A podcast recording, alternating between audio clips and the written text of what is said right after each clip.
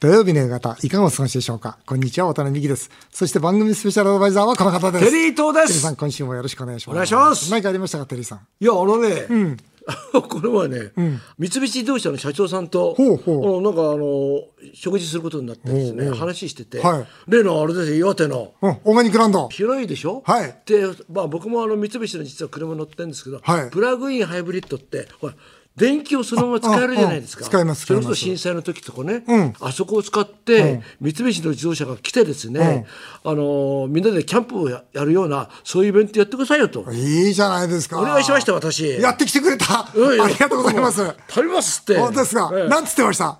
わかりました。だからまあちょっとねどうなるかわかりませんけど、ねうんもう一度ちょっとねご挨拶に行ってですね、あの私はまあ LINE 交換しましたので、あ LINE 交換したしつこくこれ行きますよね。お願いしますはいもうややりたいと思います何卒お願いいたしますはい小田さんは？あの、韓国行ってきました。あの、ワタミのですね、はい今回、再々出店なんですよ。1回目は店出したじゃないですか。3、4店バンバンって出して、半日運動で潰れちゃったんですよ。とにかく和食食べると非国民じゃないかってみたいな感じになって、で、潰れちゃって。それで、もう一回やろうってことで店出したわけです、また。で、今度、コロナで潰れちゃって。で、ゼロになっちゃって。で、今回、3回目の挑戦、行ってきました。どうでした？あのね、いいと、いいと思います。場所はどちらだ？場所はもうソウルのど真ん中なんですが、あの非常になんていうのかなあの韓国大統領変わって日本に対して友好的になってきましたね。ユン大統領でした。そうユン大統領。ユン大統領っていいですよね。あいいと思う。なんかすごくね日本に好意的ですし、すごくいいと思う、はい。だから本当ユンさんのおかげで、まあ非常になんか日本食いいじゃないか。だから今あれですよ。サントリーのビールやハイボールが今すごい人気なんですよそれは嬉しいですね。うん非常に良くて、ただね僕ね一つ思ったのは、やっぱ韓国の人って日本あんまり好きじゃないじゃないですか、根本的にね、はいはい。でそれ本当に僕と友人ですよみんな、でまあ向こうの幹部会社の幹部ね、提携してる会社の幹部と食事した時に、50過ぎの方がみんな同じこと言うんですよ。何かというと自分たちは小さい頃タコとかアワビとかカニとか一切食べられなかったんだと、これは当時全部日本が持ってっちゃったと。お金を持って。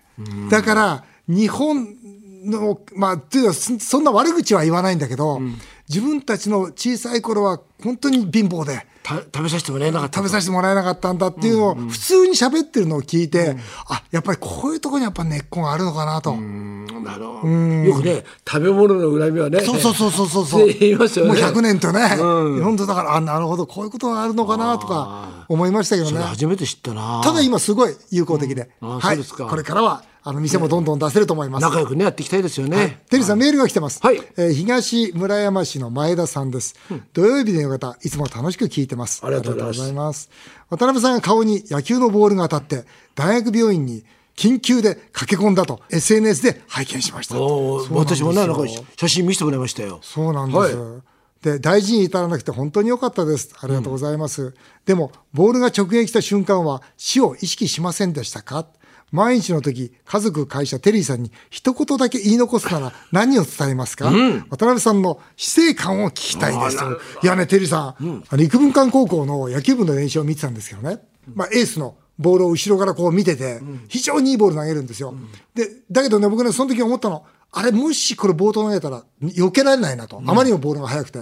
あ、だけどまあ、上から来たら大丈夫だろうなと思ったら、下、まさか下のワンバウンドでキャッチャーが取り損なって。なるほど来たわけですよ。だから僕ねな、なんでこんなことになったのかなと思ったら、あやっぱ油断があったなというふうに思って、で、その次に思ったのは、ああ、運が良かったなと。頬のところに当たって、もうす、もうそれは痛いですよ。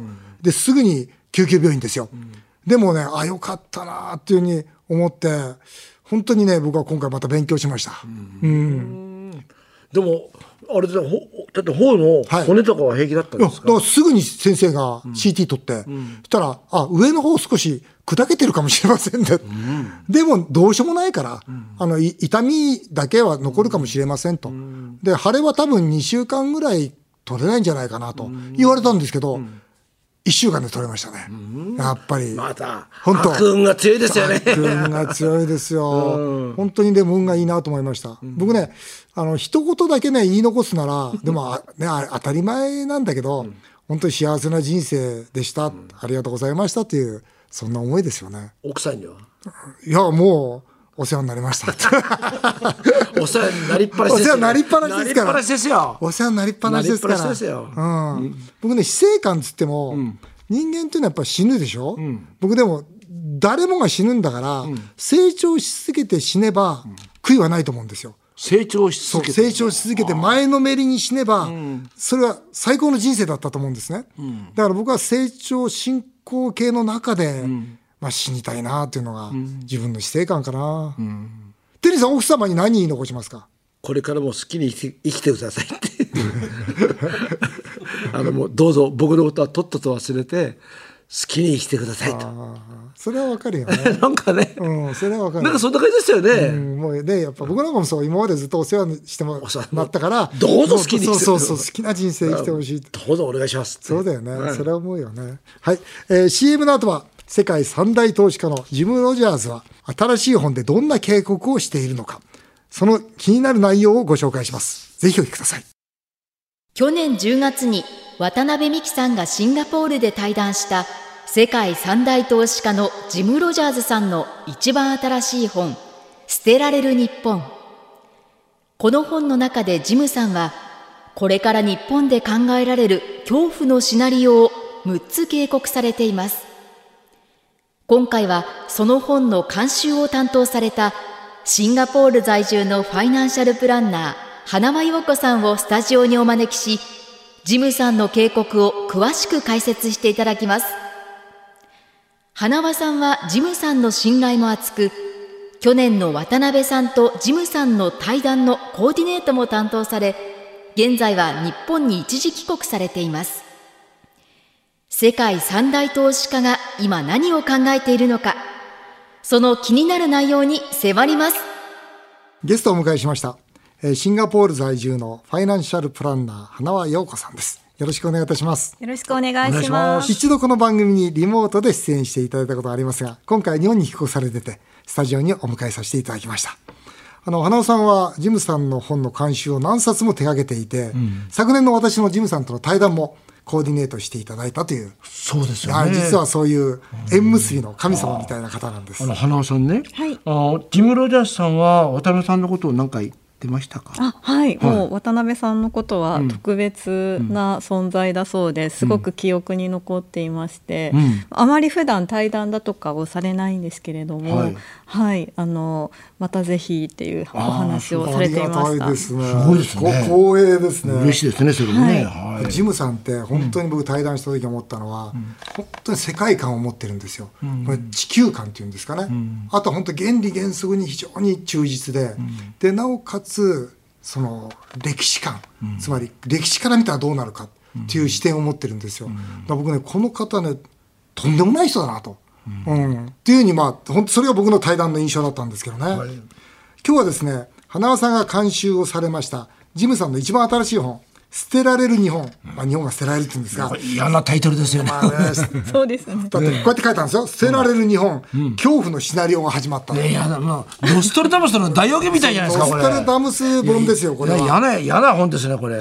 まずはこんなメールがたくさん来てます、えー世田谷区のゆかりさんです。渡辺さんの予言通り145円あたりまで円安が進んでいましたが、その後急速に円高が進みました円安が来るからドルを持っていた方がいいという基本的な考えに変わりはありませんかという心配の確かにそうですね。ね最近ね。145円みたい言ったにもかかわらず100今度140円割ってきたりね。これね僕の答えは簡単。何です300円必ず超えるから待っててくださいと。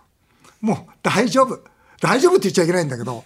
まあ300円？300円超えます。ジムさんだっておっしゃってるけど、円安はこれからどんどん進むよと、まあ、今回のこの円高ね少し進みましたけどこれは日銀がですねイールドカーブコントロールというのを一部修正するかもしれないという憶測で動いたんですよ。しかし、まあ、日銀はですね、このイールドカーブコントロールできないんですよ。実は修正を。だからそんなことしたら、日銀、繰り返し言ってますけど、債務超過になっちゃうんですから。だからやったとしても、今、長期がね、10年ものが0.5で抑えてあるでしょ。それが0.6とか0.75とか、ギリギリやるかもしれないけど、できてそこまでですよ。だって、アメリカはもう3、4、もう5にもなるかもしれないって言ってる時にですよ、0.1とか0.2しか動かせないのが日本の状況ですから。だから僕はそのことについて、要するに世界の投資家が、あ、日本、イールドカーブコントロール修正しないんじゃなくてできないんだなってバレるんですよ。この辺花さんどう？そうですね。ジムさんも常々やっぱり為替は70年代に逆戻りするっていうことを言っていますね、はい。360円じゃないですか。あそうだ。ええもうその時代になってもおかしくない。だってテリーさんねこれね今さこの30年間で実際アメリカと日本のお金の量っていうのは実質6倍違っちゃってるんですよ。だから日本とアメリカ比べて日本は6倍お金を吸っちゃってるんです。にもかかわらずまだ140円50円だということは非常にまだまだ円高だということが言えると思いますね。ではですね日本の株はどうなるんですか？株は逆にその時一回上がるんですよ、なんでかというと円安に対しては株高ですから、はい。ただ行き過ぎた円安に対しては多分株は上がらないと思います、日本の経済自体がもう傷んでるという状況においては、やっぱり日本株だとか不動産は上がると思うんですけれども、まあドルベースで見るとそこまで上がらないかもしれないですね。それははい。円としてはですよね。さて、えージムさんが警告するですね、今後日本で起きる恐怖のシナリオ、6つ。これをですね、花輪さんに紹介していただきたいというふうに思うんですが、じゃあまず一つ目はですね、日本円は捨てられると。こうジムさん言っております。花輪さんこれいかがですか、やはり中央銀行が紙幣を吸いすぎているということで、やはりあまりにも長期に無制限に吸り続けているということで、まあ、そうすると、まあ、歴史的にその通貨の価値が下がっていくということは明らかだというふうに言っています。なるほどね。ジムさんね、僕と会った時も言ってましたもんね。はいお金吸ったら価値なくなるのは当たり前でしょうと。ね、なんで日本が、日本だけはこんなにバカバカバカお金するの許される、そんなの許されるわけないでしょっていうのはまあ言ってましたよね。でさこれわかるでしょ？これは。これわかりますこれいいですね。普通ですよねじゃあ二つ目いきましょうか。はいはいえー二つ目は、膨大な債務を抱え、日本は沈没してしまうと。これ、花さん、これどうどういうふうに理解したらいいですか？そうですね。やはり日本の国の債務が累積したものが、まあ、地方も含めると1200兆円を超えているということで。1200兆円。そうです。はい、やはりこの債務が増えるとどんなに企業や個人が頑張っても、あのやっぱり借金を抱えながら走り続けるっていうことはかなりの負荷になるっていうことなんですよね。はい、いこの借金っていうのは、だから金利を上げられないわけですよね。はい。1200兆も借金国がしてるから、金利例えば1%上げたら12兆円、もうこれだけで消費税があー何パーセント分ですか、あー吹っ飛んでしまうわけですよね。だからこれだけの借金をしてしまったってことは、もう身動きが取れない状況になってるってことなんですよね。だから金利を上げられないってことはどういうことかって言ったら、景気をコントロールできないってことなんですよ。だからもうインフレになったらインフレになるしかないということで、ほっとくしかなくなるわけですよね。だから今実際の日銀の機能はもう失われたと。いうふうに、まあ、僕はそう思ってるんですよね。テリーさん、ここまでよろしいですか？はい大丈夫ですか？はい、3つ目はですね、金利上昇と通貨切り下げで、日本経済は大打撃を受ける。つまり、金利が上がって通貨が切り下げされると。これ大打撃を受けるということですが、花さん、これいかがですか？そうですね。やはり先ほどおっしゃられたように金利を上げられないのであ一定のところまでしか、そうなるともっと簡単な方法として通貨を切り下げるしかなくなってくるんですね、そうするともうその国は、まあ、通貨を切り下げた国で発展したことはないっていうことなので、はい、通貨切り下げてもう少し分かりやすくお話しいただけますか？そうですね。あのやはり金利が上げられないということは、アメリカの金利が例えば政策金利が5%だとして日本が0.5だとするとやはりマネーっていうのは金利が高いところに流れていくんですね、はい。でそういう意味で米ドルが強くなって日本円が弱くなるんですけれども、うん。はい。はい、そういうことで金利が上げられないとその通貨が、まあ、価値が弱くなる国際的に見てということですそうね。そうするとね、それこそいろいろマスコミでどんどんどんどん報道されると、あれ今ね日本の銀行に預けてるけどこれ心配だなと思って、ドルを買っていくわけじゃないですか。そうそうそうそう。そうするとどうなっちゃうんですかこれそうそう。だからそれを例えば政府の方で、いやもうそれ以上やっちゃいけませんよという為替管理というものであったり、例えば中国なんかだと要するに海外送金は1年間で5万ドルまでともう決まってるわけですよ。ですからそういう意味でお金を止めちゃう？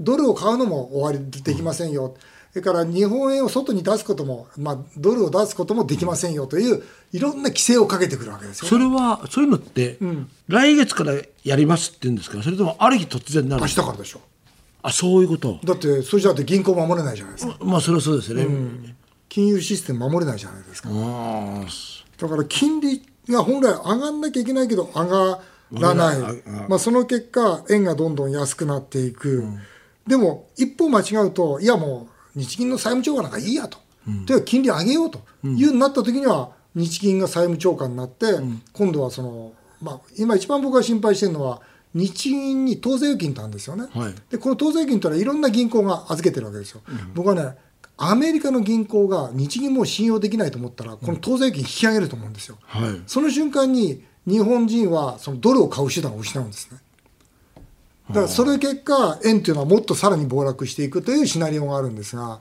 あ、どこがどうす引き金になるかわからないぐらいの状況ですよね。怖いですね。怖いですよ、ノストラダムスですよ。本当だ。花さん4つ目です。はい。えーインフレで競争力が低迷すると、インフレで競争力低迷しますよとあージムさん言ってるんですが、はい。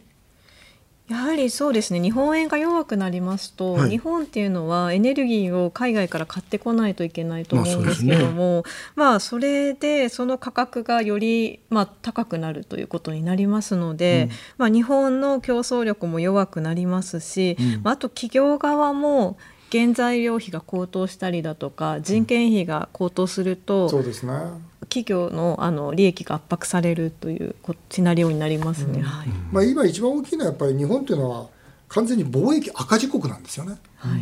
ここが一番大事なんですよ。はいだ貿易の輸入の方が多いわけですよ。輸出が少ないわけですよ。で輸入が多いってことは円が安くなれば当然負担が大きくなるじゃないですか。そうですよね、うん、だからインフレで日本の国自体の競争力が低迷しますよとこれはジムさんが繰り返しおっしゃっていることで、はい、5つ目です低迷する食料自給率が新たな危機を生む、これはどんなそうですね。危機でしょうか、あのやはり日本っていうのは食料自給率が非常に低い国で、特にあの飼料だとかを輸入に、あと種だとかも輸入に頼っていますので、あのこちらがまた危機を生むということで、さらにこう円安が進みますとこちらもまたあの問題が根深くなってくるということですね。とにかくね、ジムさん言ってるのはやっぱりウクライナで、やっぱりその今回今止めね。止めたりしてるじゃないですか、まあ、それによって世界の食料が枯渇し始めてると、そうすると今度お金のあるところが買うわけですよね、簡単に言えば、そうすると日本が円安でお金がなくなってくるともともと食料自給率が圧倒的に低い国が物を買えなくなったら国民ご飯食べられなくなるでしょうっていうのがジムさんの意見なわけですよ。はい6つ目です、えー人口減少少子高齢化で国力が地に落ちると、まあはい。地まで落ちたら大変ですよね。そうですね。この6つ目のシナリオが一番深刻だと思います。これは、はい、あのこういろんなお話をしてもこうすれば成長するんじゃないかって言っても、でも働き手がいないっていうような結論をジムさんはされるんですね。例えば今ものすごく不動産も建設ラッシュですけれどもあの例えば家を建てたくても人がいないので、人件費が非常に高騰していて建てられなくなっていたりとか、はい、それはあらゆる業界で起こっていまして、あの荷物を運んでくれる人も不足していたりだとか、あのまあ、農業だとかもあの農家も高齢化していますし、あのそういう専門家の方をいきなり育成することはできないということで、技術ですからね、はい、これが非常に深刻な問題だと言っています。いやねジムさんこの繰り返し本で言われてるんですけど、日本はとにかく移民を受け入れろと。はい、移民を受け入れて労働人口を増やせと、それから少子高齢化対策。もっと言うと少子化対策、これ徹底的に打てと、それによって人口が1億2000万人が守れるような国にしていかなきゃだめだと。でなおかつ、無駄なお金ばっかり使ってるから、経費削減しろと、もう歳出削減しろと、これを繰り返し言われてますよね。うん。本当、正論なんですよ。ただ、あまあ、僕なんか増税って言っちゃうんだけど、あの自分の調査にそんな今増税したらもっととんでもないことになるよと、増税は反対だと、で増税以上のまあ言っちゃうと歳出削減をすることによって国民に負担をしてもらうことになりますよね。まあ年金だって社会保障だって、はいお金のある人は全部自分でやんなさいみたいなことになるわけですから。ますよねもう慣れてちゃいますよね、もっともっと、はいもっともっとやらなきゃいけないわけですよね。この本の最後にね、はい日本にチャンスがある産業があるとしたら3つあると。あるこう、ジムさん言ってるんですよ。はい一つは観光業。だからインバウンド。これが一つだと。はいで二つ目は農業だと。はい要するに円安になったらこの農業で輸出ができるだろうと。日本には農業技術があると。で、三つ目が教育。この教育っていうものについては日本は非常に優れていると。まあこう、おっしゃってる。だから観光インバウンドでしょ、農業でしょ、教育でしょ、テリーさんこれワタミそのものですよ。なるほど。もうワタミのために書いてくれてるような感じですよ。ね。農業ね。農業、教育、あインバウンド。本当だ本当でしょ、ねえ。これ三つなんですね。この3つなんです。ね。これから日本が生き残っていくためには。ねえ。で、その上でですね、日本を何とかするためにはどうしたらいいかということをですね、デイさんこれね、ジムさんとですね、私ですね、一冊の本にまとめようと。あら！これからの日本、そして、その財政破綻した後の日本はどう、もう一度、あの、戦後の日本のように復活するのかという希望のある本をですね、書かせていただきたいと。あららら。そう思ってるんです。うん。対談として出版させていただきます。これどういう形でいつ頃出るんですか？そうですね。あの来年の春を目指しております。で来年の春まで日本は持ちますか？来年春は持ちます。あの でも持たないかもしれないよええね。わかんないけどこれ出版社は花輪さんどっから行くんですか？あはいプレジデント社さんからはい。そそうですね。一流じゃないですか。超一流じゃないですか。うですねはい。プレジデント社からでね。来年？来年の予定ですね。春？はい、はい、ってことは行くんですかシンガポール？まああのオンラインでやりながらですね。あオンラインでその行きましょうよい行くことになってます。うん。俺も行きたいなえテリーさんも行く？ぜひ来てくださいえこの番組で行きましょうか。あの楽しそうですよねシンガポールシシンガポールいいですンよ。ガポール行きましょうシンガよポールいいですよ。ねえねぜひテリーさんも一緒に行きますよね行きたいと思います。こドンキホーテもあるしねありますたくさんあります ぜひ楽しみにしていただきたいと思います。ということで今回はですね、シンガポール在住でジム・ロジャースさんの本の監修を手掛けております、花輪陽子さんにお話をお伺いしました。どうもありがとうございました。ありがとうございました日本放送渡辺美希5年後の夢を語ろう。この番組ではメールをお待ちしています。渡辺さん、テリーさんへの質問、相談、何でも結構です。メールアドレスは、夢5アットマーク 1242.com 夢5アットマーク 1242.com この番組では放送終了後、ポッドキャストからでも番組をお聞きいただけます。詳しくは番組ホームページをご覧ください。渡辺美希さんからのお知らせです。夕刊富士で毎週火曜日、渡辺美希経営者目線を連載中です。夕刊富士公式サイトからも無料でご覧いただけます。さらに、渡辺美希さんの YouTube チャンネル、渡美塾もぜひチェックしてみてください。渡辺美希5年組の夢を語ろう。この後も素敵な週末をお過ごしください。お相手は渡辺美希でした。あなたの夢が叶いますように。